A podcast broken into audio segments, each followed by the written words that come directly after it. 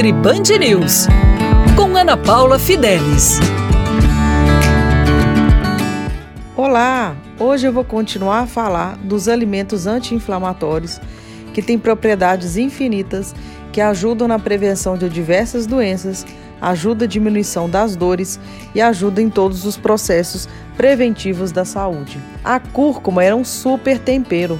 A cúrcuma ajuda você a melhorar a imunidade, ajuda como diminuição do processo de envelhecimento celular, ou seja, do estresse oxidativo, ajuda na digestão, ajuda na diminuição de dores crônicas, qualquer tipo de dor, e você pode associá-la na refeição. A melhor forma de absorver a cúrcuma é se utilizada no final da preparação, mas nada te impede usar no alimento quando você for preparar. É só você jogar mais um pouco no final da preparação.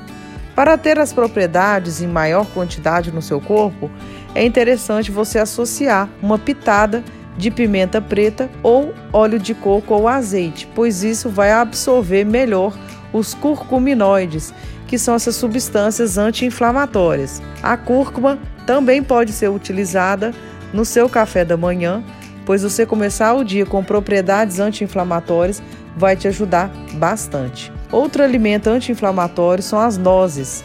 As nozes são ricas em ômega 3 e elas ajudam na saciedade, na diminuição do índice de carga glicêmica e ajudam também na neurogênese, ou seja, na proteção cerebral contra ansiedade, depressão, transtornos de humor.